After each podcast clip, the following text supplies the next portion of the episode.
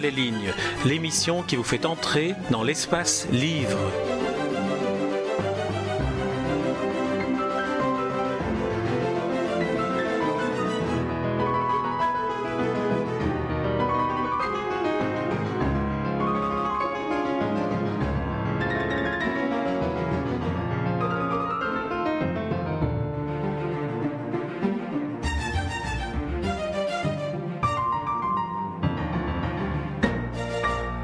L'une après l'autre, il passa et repassa devant ses yeux les radiographies que lui avait léguées avant de disparaître son ami Miguel Gutiérrez Domenech, ces mêmes radiographies que le docteur de Vos avait considérées avec tant de dédain et négligées comme si en toute hypothèse elles appartenaient à une époque révolue.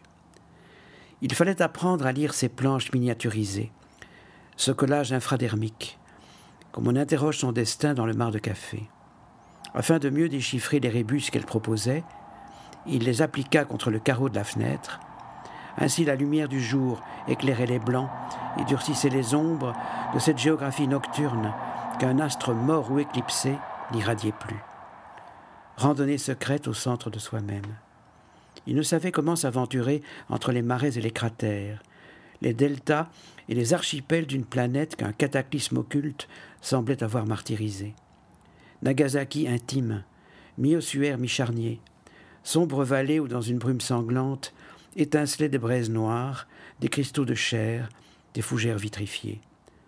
Dans cette jungle de muqueuses arborescentes, ce maquis de boyaux dentelés, s'était livré une bataille sans merci.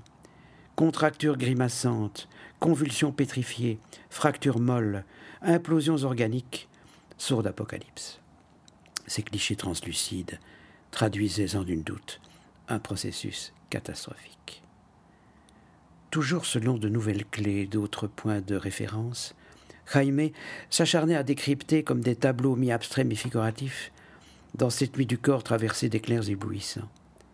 Théâtre d'ombre, encageant un bestiaire antédiluvien, abîme où planaient des sauriens ailés, des méduses florales, des papillons laineux, anneau d'un serpent enroulé sur soi-même, tentacule d'une pieuvre suicidée, serre d'orchidées carnivores, pipeline aux tubulures piquetées de rouille.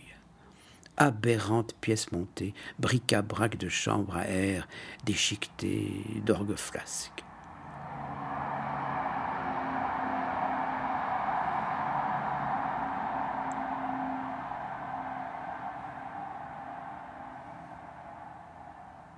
Choisissant de se guider d'après l'obélisque de l'épine dorsale, il reconstitua pièce par pièce le clavier des côtes, les dentelles du pancréas, les reins en forme de courge.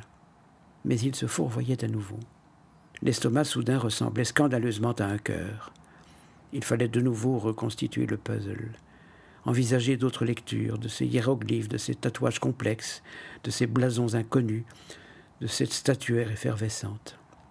Ah, l'écœurant voyage pourquoi cette exploration d'une Polynésie très personnelle lui donnait-elle le vertige?